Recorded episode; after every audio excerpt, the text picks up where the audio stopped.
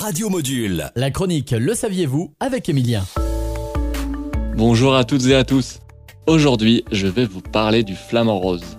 Avec sa jolie couleur, cet oiseau ne passe pas inaperçu. Sa teinte s'explique par son alimentation, puisque le flamant rose se nourrit principalement de crevettes roses. La couleur de ces crevettes provient d'algues unicellulaires.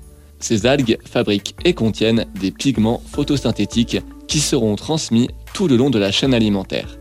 C'est pourquoi les crevettes, puis les flamants roses, auront cette teinture si singulière. Cependant, on peut constater que les flamants roses vivant en captivité, particulièrement dans de mauvaises conditions, peuvent perdre leur couleur et adopter une coloration grise. Cet indice permet donc de voir que le flamant rose ne crée pas par lui-même sa propre teinte, et qu'elle provient bel et bien de l'extérieur. On se retrouve la semaine prochaine pour de nouvelles infos. Bonne journée sur Radio Module.